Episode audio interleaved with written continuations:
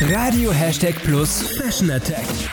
Dein Style-Blog mit Lena. Worum geht's? Zu gewagt, zu bunt, zu auffällig. Outfits, bei denen du im Alltag dreimal überlegen musst, ob du sie anziehst, kommen mit in den Sommerurlaub. Was ist daran so geil? Zu Hause neigen wir ja dazu, immer dieselben Kleidungsstücke aus dem Schrank zu ziehen. Im Sommerurlaub ist dann Abwechslung angesagt.